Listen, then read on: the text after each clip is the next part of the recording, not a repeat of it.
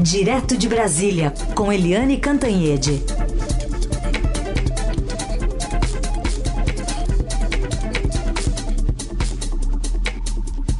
Oi, Eliane, bom dia.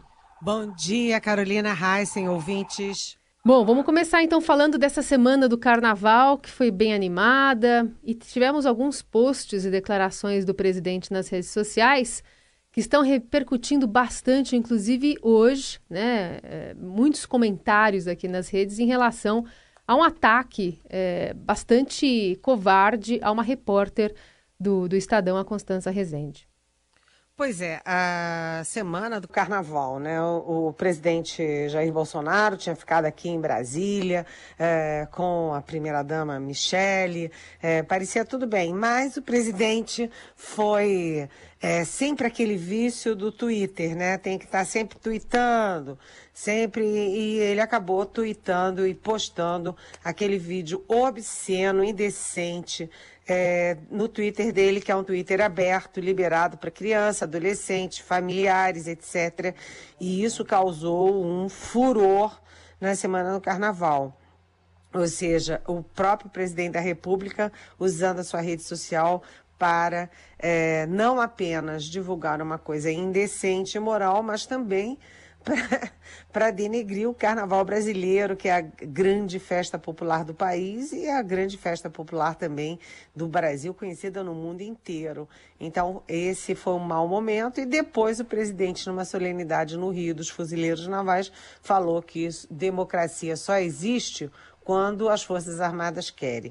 Depois ele teve que sentar num live na, na internet com dois generais, um à esquerda, outro à direita, para dizer que não era bem isso, né? E depois o, o general é, Mourão, que é o vice, também disse que não era bem isso. O, o general Augusto Helena também disse que não era bem isso. Ou seja, todo mundo correndo para apagar os incêndios criados pelo presidente. Ou seja, é um desgaste para o presidente desnecessário né, quase juvenil pela ânsia de ficar tweetando toda hora. Né? Ele está prejudicando o governo dele é, com bobagem. Então foi no carnaval, realmente foi uma semana que podia ter sido bacana e o presidente trabalhou contra ele próprio. Antes de mudar de assunto, você falou em comportamento juvenil na internet quando a gente acha porque procurou, né? É, exatamente, certo? Fica bem claro isso. O, Eliane, a, e a reforma da Previdência? Porque no fim de semana o presidente se reuniu com o Rodrigo Maia, o presidente da Câmara. Ele liberou o toma lá da cá? O que, que foi que ele liberou? Olha, é, essa é uma boa notícia. Né? O presidente, depois daquele solavanco todo na semana do carnaval, é, se reuniu na, na, no sábado de manhã com o presidente da Câmara, Rodrigo Maia. Né? Aliás, estava presente também a ministra da Agricultura, é, Tereza Cristina, e por acaso até. E, e nessa conversa, o Bolsonaro diz que a prioridade número um dele é aprovar a reforma da Previdência e há muitas reclamações é, no Congresso Nacional, inclusive ou principalmente da base aliada dele, dos partidos aliados ao governo, dizendo o seguinte: que o governo é, lotou o segundo escalão todo com militares, mais de 100, conforme reportagem do Estadão e que nas é, democracias representativas do mundo inteiro, né, os políticos é que participam do governo, né? Então, o presidente liberou o presidente da Câmara para fazer uma lista, sim, com nomes e só fez uma exigência, que sejam nomes de reputação ilibada. Quer dizer, não pode ter ninguém com aí com uma biografia, é, vamos dizer, conturbada. E aí, no, sábado mesmo, o Rodrigo Maia já se reuniu com a líder do governo no Congresso, a Joyce Hasselman, e estão discutindo nomes para a comissão especial da reforma da Previdência, discutindo nomes que possam ser indicados ao governo. E tudo vai passar pelo crivo do presidente. Agora, isso tudo é dentro do processo absolutamente normal da democracia. Os políticos indicam, o presidente olha, aceita um, não aceita outro. Não tem nada de errado nisso. Errado é, é você nomear só militares para o segundo escalão todo. Isso é que é esquisito, né? Será que os políticos não merecem é, participar do governo, ajudar o governo, é, dividir atribuições é, do governo nos estados?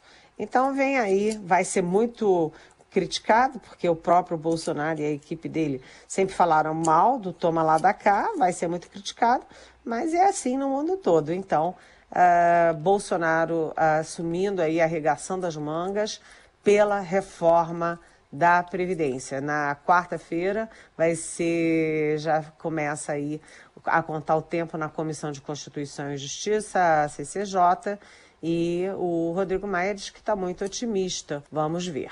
É, aliás, é, Rodrigo Maia que está otimista, mas está de olho também na chegada de um texto importante que é o que trata da reforma dos militares, né? Aliás, é, é, importante dizer que esse texto aí ainda não foi divulgado os detalhes, mas parece que quer colocar um contraponto, né? Ah, eu, eu mexo um pouquinho na previdência dos militares, mas ao mesmo tempo eu reestruturo a carreira deles também.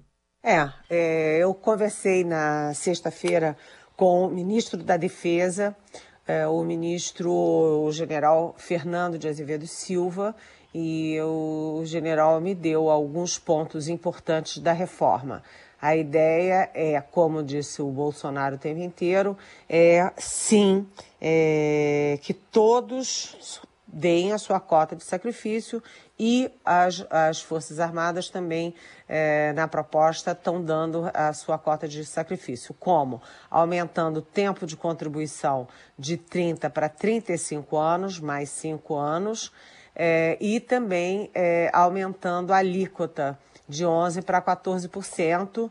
E uma terceira uh, cota também é o seguinte: as viúvas de militares vão passar a descontar também, é, vão começar a pagar também é, 14% das suas pensões. E os recrutas e soldados que eram isentos também vão começar a pagar. Essa é a parte da receita que as Forças Armadas estão dando para a reforma.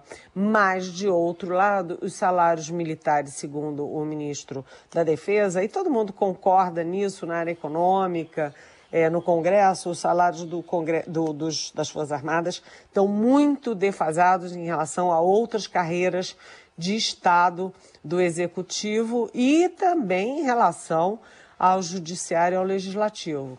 Uh, um general hoje ganha, um general de quatro estrelas, que é o topo da carreira, ganha líquidos 16 mil reais.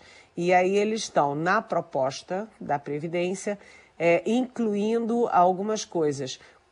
como não pode aumentar o soldo, porque aumentar o soldo tem impacto na Previdência, né? Porque isso significa que depois na aposentadoria é, vai estar tá incidindo também sobre esse soldo mais alto. Eles estão aumentando e criando gratificações é, para os cursos que são feitos ao longo da carreira. Ou seja, toma lá da cá, né? É, dá uma receita é, com maior contribuição, mas é, tirando um pouco é, da, da da aumentando, tirando da receita ou criando despesa aí, corrigindo alguma coisa dos, dos soldos indiretamente via gratificações. Eu falei na área econômica, é, ir lá no Congresso, e o que, que eles dizem? Que pode ser feito desde que zere o jogo. Não pode aproveitar a reforma da Previdência para aumentar mais o soldo do que aumentar a contribuição da Previdência. Então, tem que zerar. E aí, pela proposta, vai zerar daqui a cinco anos. No quinto ano, começa a zerar. Ou seja, o que eles estão pedindo é, de, de gratificações é, vai estar tá igualado ao que eles estão contribuindo a mais para a Previdência. Vamos aproveitar aqui só para ainda falar com a Helene sobre a questão envolvendo a nossa colega aqui, a Constança Rezende. Ô, Helene, fui checar agora o Twitter do presidente, até agora nenhum tipo de retratação. Imagino que essa hora ele já tenha recebido o clipping lá com as notícias dos jornais mostrando que ele compartilhou uma mentira, né?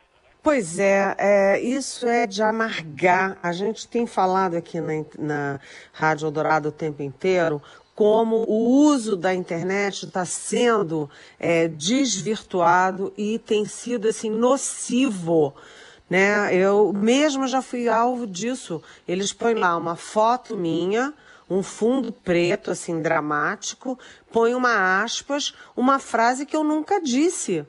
E aquela frase, se eu for desmentir, eu estou carregando aquela mentira para todos os meus 667 mil seguidores. Então eu não posso desmentir. Então a mentira fica lá, começa com o robô, depois vai para não sei quantos, não sei quantos, e evidentemente usam de má fé para te atacar. E agora estão fazendo isso com a Constança é, de uma forma brutal, entendeu? Porque ela deu uma entrevista por um jornalista francês e ela tem um inglês precário. É, a fita tem assim várias falhas né? Tudo precário ali, muita coisa inaudível e o, é, o, eles pegam só trechos escolhidos né, para dizer que ela disse que tinha intenção de derrubar o presidente Bolsonaro. Quem ouve a fita vê claramente que ela em nenhum minuto fala que tenha intenção de coisa nenhuma. Ela diz sim uma verdade, que o caso do motorista Fabrício Queiroz, que era um motorista que trabalhava no gabinete do Flávio Bolsonaro quando ele era deputado estadual no Rio de Janeiro, que aquele caso todo pode sim comprometer o próprio Bolsonaro. Afinal das contas, é a família dele, é o filho dele. O, o, a, e a família toda do, do, motorista também trabalha nos gabinetes do, do próprio Jair Bolsonaro. E, e ela disse: olha, que é, isso está é, arruinando o Bolsonaro. Não é que ela tenha a intenção de que isso aconteça, ela está constatando que isso sim é ruim para o presidente. E aí, uh, esse tal desse jornalista é, francês que agiu de má fé põe isso no título, a intenção. Aí os, um site é, muito ligado aí à direita, é, a direita brasileira, inclusive um site que o próprio Bolsonaro acabou de dar uma entrevista para esse, esse site, ele divulga e ratifica a ideia de que uh, a repórter está dizendo que há uma intenção de derrubar o presidente Bolsonaro. Isso é irresponsável, é leviano, né? E o presidente Bolsonaro foi e é, encampou a versão desse site. Enfim, é, é de amargar tudo isso, porque a gente fica à mercê desse tipo de versão de má fé né? É, e a gente acabou de falar isso. Lembra que semana passada eu falei aqui que é impossível as pessoas ficarem usando o nome da gente para divulgarem mentiras das quais você não consegue se é, defender. Porque se você fosse defender, aquilo vai ser amplificado contra você. E aí o Estadão está dando na primeira página lá do nosso portal, está dando no nosso portal, né, que estão é, é, usando informação falsa e que o presidente está se valendo de informação falsa. Vamos ver como isso evolui ao longo do dia. E, e dá para a gente observar até a, a repercussão disso, é, justamente pela essa linha de frente, né? Os, os fãs, os robôs mais aguerridos, eles, é, por meio de um flow, né? Uma invasão, uma inundação nas redes sociais, acabam se fazendo valer dessa, dessa fake news aí, atacando os veículos de imprensa em geral, né, o Estadão. Aliás, a Constância ela nem deu entrevista, né, esse jornalista francês. Ele, é, as frases dele foram retiradas de uma conversa que ela teve em janeiro com uma pessoa que se apresentou como um suposto interessado, né, um Alex McAllister, suposto interessado em fazer um estudo comparativo entre Trump e Bolsonaro. Enfim, a gente vai vendo que tem muita informação truncada e, de fato, você é, é esse, esse veículo de imprensa, que se dá para chamar assim, né, site Terça Livre, intitula o que quiser, né? É, é, chama de notícia o que quiser e, nesse caso, é uma imensa de uma fake news que está circulando por aí e, de fato, é, é aquela é aquela reprodução do que a gente viu na campanha eleitoral, né? É uma reprodução de uma notícia falsa sem que as pessoas tenham sequer ido atrás das fontes, checar a informação, ver se ela tem algum tipo de fundo de verdade. É, e eu nem citei o nome do site exatamente para que ele não ganhe é, não ganhe publicidade a minhas custas, entendeu? Porque só do presidente já tá bom. Só do presidente já tá bom. É, e é aquela coisa, o, você vê que é tudo uma grande armação. O camarada se apresenta com um nome que é, é, que não é verdadeiro, aí depois ele publica com uma frase que não é verdadeira, aí aquilo vai para o blog é, sujo, é, é, como se fosse verdade, e aí o presidente da República repercute. Ou seja, é toda uma grande armação, uma grande estratégia, e no fim vão tentam transformar a vítima, que é a jornalista, na ré dessa história. É infernal isso, infernal. É isso. Essa é a Eliane Cantanhede, todos os dias conosco a partir das 9 horas da manhã, aqui no Jornal Dourado, comentando as notícias do dia. Eliane, obrigada. Boa segunda, bom início de semana pra gente e até amanhã. E que São Paulo saia dessa chuva, coitado do Heisen. Beijão, viu, Heisen? Obrigado. A gente, a gente vai devagar e sempre aqui. É, qualquer coisa você mergulha e vai nadando, tá? Tá bom. Beijo.